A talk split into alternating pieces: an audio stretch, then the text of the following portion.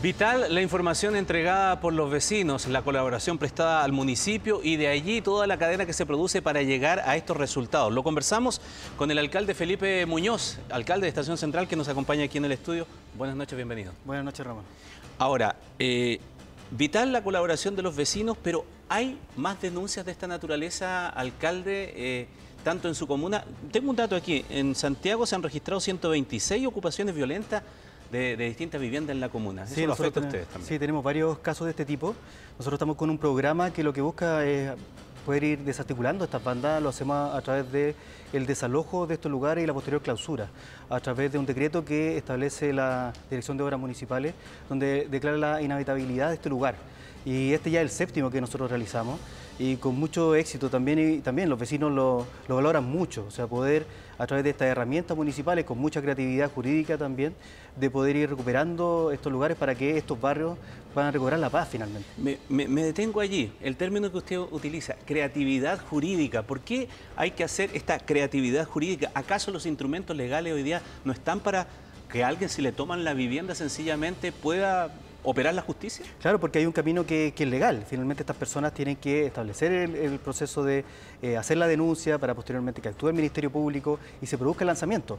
Lo que nosotros hacemos es una medida que es administrativa que a través de la Dirección de Obras Municipales que hace un estudio respecto al lugar y a partir de esta subdivisión que hacen eh, sobre estas piezas, las condiciones también de, hacinamiento en la cual se encuentran, no cumpliendo la normativa eléctrica tampoco, es que nosotros declaramos esta inhabitabilidad y posteriormente se hace este proceso de clausura y desalojo también de estas personas.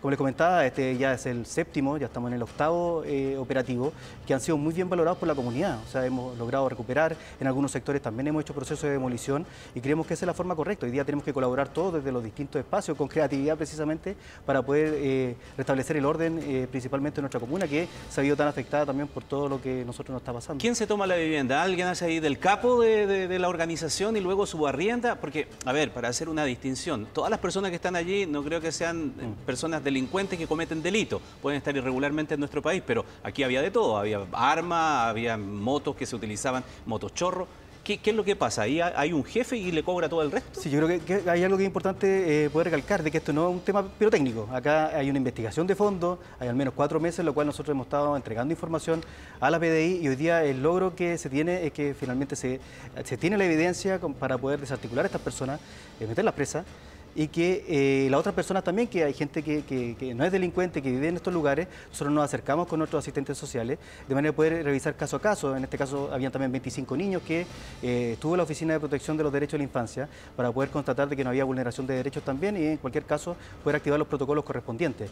En los casos de las personas que eh, no habían cometido delito, nosotros acompañamos también porque avisamos algunos días antes de que se va a producir el desalojo, en los cuales ellos también eh, lo acompañamos en poder llevar su pertenencia a otro sector que ellos determinen y en, los casos más críticos también colaboramos poder llevarlo a algún albergue correspondiente. Alcalde, ¿aquí opera una especie de mafia? O sea, ¿esto es una situación aislada me refiero a ese inmueble en particular, o esto usted ha detectado que tiene conexiones con otros? Sí, hay varios casos, hay personas que tienen más de estos inmuebles y que, claro, lo que pasó en esta situación en particular, que había una persona que arrendó, que posteriormente empezó a subarrendar, a hacer división en estas piezas, contamos en este caso con la colaboración del propietario, en la cual también se puso a disposición de poder colaborar con recursos para hacer este proceso de desalojo. En algunos casos no hemos contado con el apoyo de, los propietarios y sin embargo lo hemos hecho igual. Afortunadamente también, a partir del apoyo de nuestros vecinos que nos van a información, al menos de todos los desalojos que ya hemos realizado, ninguno se ha vuelto a tomar, cosa que para nosotros es muy importante, muy significativo, y nos dice también que vamos en la línea correcta de trabajo.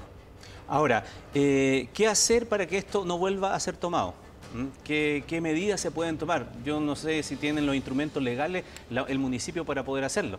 Cuando usted me decía, no solamente es pirotecnia, no sé si estaba eh, eh, señalando otras situaciones que se realizan en otras comunas en donde se demuelen los inmuebles. No sé si usted pasa aquí ahora la demolición también. Claro, nosotros no, hacemos la, demolición en este caso, hemos hecho demoliciones también en los casos que, amerita. Sin embargo, acá hay una investigación de fondo. Acá se ha hecho un trabajo coordinado con la PDI, en algunos casos también con carabineros para poder hacer este desalojo y también con todas las unidades municipales. Acá hay participación tanto de la Dirección de Obras Municipales, la Dirección Jurídica, está también Inspección, Seguridad Pública, eh, los asistentes sociales de nuestro municipio, eh, la Dirección de Aseo y Ornato, todos colaboran, eh, muchos recursos municipales que se ponen a disposición, pero nosotros entendemos que es nuestra labor y afortunadamente no ha ido bien, así que vamos a seguir en esta misma línea de trabajo.